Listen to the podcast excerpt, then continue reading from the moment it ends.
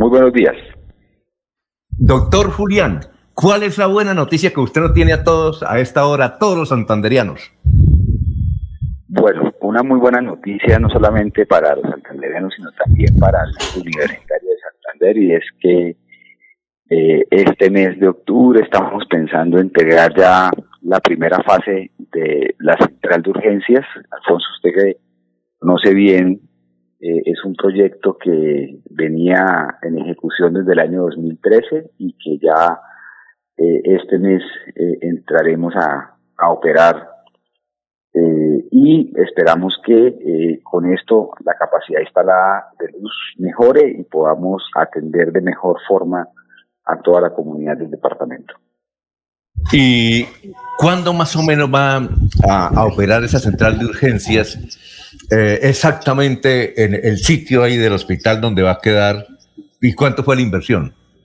Bueno, esta obra, Alfonso, va a quedar donde históricamente era el servicio de urgencias del hospital este proyecto era un proyecto de modernización de esa central de urgencias, eh, un proyecto que fue contratado en el año 2013, que tuvo múltiples dificultades durante todos estos años, un proyecto que en algún momento pensamos que no íbamos a ser capaces de sacar adelante y que bueno, con el concurso de muchos actores hoy es una realidad que podamos entregar esta primera fase de la central de urgencias que tuvo una inversión cercana a los 8.800 millones de pesos.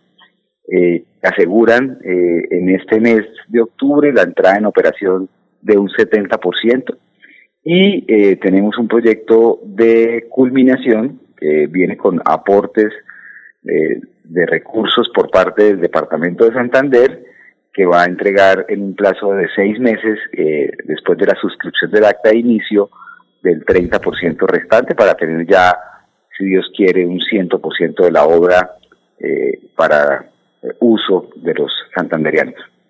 Bueno, perfecto. Eh, doctor, esta central de urgencias, ¿quién la... Es decir, se sabe que toda persona que llega a un hospital de urgencia la van a atender, eso sí, pero ¿quiénes inicialmente serán los directamente beneficiados? Bueno, nosotros somos el centro de referencia para la red pública del nororiente, nosotros no solamente tenemos un impacto en el departamento de Santander, sino que por eh, los límites también somos referencia para Norte, Arauca, Cesar, eh, sur de Bolívar y, parte del sur de Antioquia, Magdalena Medio, pues obviamente en lo que lo conforma. Eh, entonces, por esa característica y por la condición de ser un hospital público, pues obviamente eh, también estamos en este momento absorbiendo parte del fenómeno migratorio. Una de las condiciones, Alfonso, de la estructura de una S es básicamente la no restricción de servicios de salud y eso pues obviamente es lo que aplica para que cualquier ciudadano que tenga una urgencia pueda acudir a, la, a las urgencias de luz y pues nosotros eh, trataremos de primero hacerle un, un, triage y después de eso, pues obviamente lo que se derive de esa urgencia, pues atenderla con oportunidad. Bueno, doctor Julián, antes que llegara usted a la gerencia, nosotros aquí cada rato nos tocaba entrevistar al gerente de la época o a los administradores de la época, porque este hospital eh, siempre andaba era medio parado porque no les pagaban a los trabajadores. Entonces uno hablaba con los administradores y decían, no, lo que pasa es que aquí las EPS, mire, esto no nos han pagado, es decir, aquí no, salud, eh, cuando eso estaba era, mm, a ver, eh, la empresa, eh, Sol Saluda aquí Bucaramanga, que, creo que era la que más debía, y, y todas las CPS les debían plata al hospital universitario. Y como no nos podían embargar, pues entonces para cobrar las cuentas, ahí esas, esas cuentas se consentían mucho.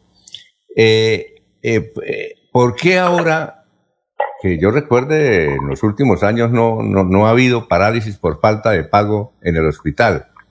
Eh, eh, ¿qué, ha sucedido? ¿Es que ahora sí las EPS le están pagando al Hospital Universitario de Santander? Bueno, eso, eso tiene una filigrana, eh, digamos, parte de lo que ha sido la gestión de esta administración. Es básicamente eso que, que usted nos acaba de comentar, es una historia que era cotidiana en el museo, era que el universitario dos, tres veces al año eh, presentaba cese de, actividades por dificultades con el pago a, nuestros colaboradores. En el mes de agosto de este año cumplimos cuatro años sin cese de labores. El último cese de labores que tuvimos fue en el año 2017, muy cercano a mi llegada al hospital. Y eh, eh, lo que hemos hecho básicamente es mejorar muchos de los procesos que impactaban directamente en el recaudo mes a mes de los recursos que se requieren para poder asumir esos compromisos. Eso, eso ha mejorado, pero igual eh, los pagadores nos siguen debiendo. O sea, nosotros hoy tenemos una cartera bastante compleja porque tenemos eh, cartera derivada de las EPS liquidadas, que ustedes saben que eso va a ser un, unos recobros de difícil gestión. Eh, tenemos hoy el impacto de la cartera de migrantes, de la cual seguimos atendiendo mes a mes, pero no recibimos recursos por esas atenciones.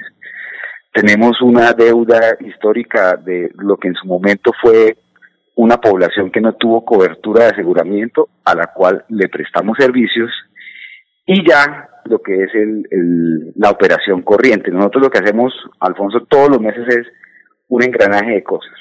Producir, facturar, radicar, conciliar y cobrar. Ese ha sido como, digamos, el, el, orden de lo que hacemos día, eh, día a día y eso nos ha permitido que de hace cuatro años, mes a mes, podamos tener la posibilidad de girarle a, las, a los colaboradores los ingresos correspondientes a su labor. ¿sí? Cuando nosotros llegamos en ese agosto de 2017, a la gente asistencial le debían casi cuatro meses y a los especialistas más de seis meses. Hoy ya estamos asegurando los recursos este mes para hacer el pago del mes de septiembre. Quiere decir que hoy el Luz cuenta con una caja que le permite estar al día, que vienen retos, porque el sector está bastante recalentado por pospandemia, y vamos a ver cómo es el comportamiento del resto del año. Yo esperaría que podamos tener un cierre de vigencia tranquilo y poderle dar continuidad a todos los procesos que se dan en el hospital universitario. Ahora, doctor, eh, ¿qué fue lo que pasó en estos días que vimos unos trabajadores protestando porque no les pagaban ahí cerca del hospital? Sí, eso, eso es un tema que, gracias por preguntar porque puedo, puedo aclarar. Eso es un tema que se da entre eh, el contratista de la obra de central de urgencias y los subcontratistas que él eh, vinculó para eh, la ejecución de la obra.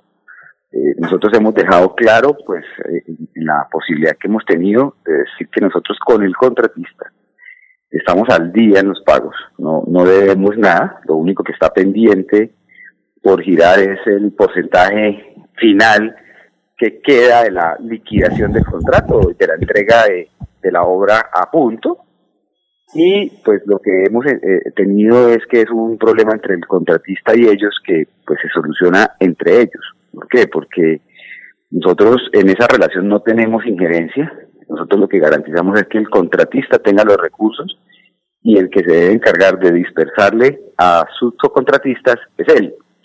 Entonces, nosotros lo que hemos hecho es informarle a la interventoría y al supervisor de la interventoría para que, con la información que ha salido en medios de comunicación, requieran al contratista para que el contratista asuma los compromisos que tiene con esas personas. Entonces, digamos, eh, en ese aspecto quería aclarar que ni el hospital ni el departamento tienen en ese asunto, más allá de una eh, fuerza de, de, compulsarle a él la, necesidad de pagar y que ya es un tema del contratista. Creo que escuché que él se va a poner al día ya con esas, con esas personas eh, en un muy corto plazo.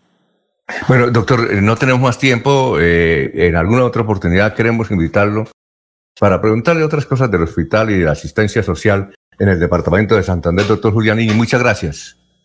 Bueno, Alfonso, a usted y a todos sus oyentes, muy buenos días y muchas gracias por este espacio para que podamos contarle a la comunidad la buena noticia de la central de urgencias.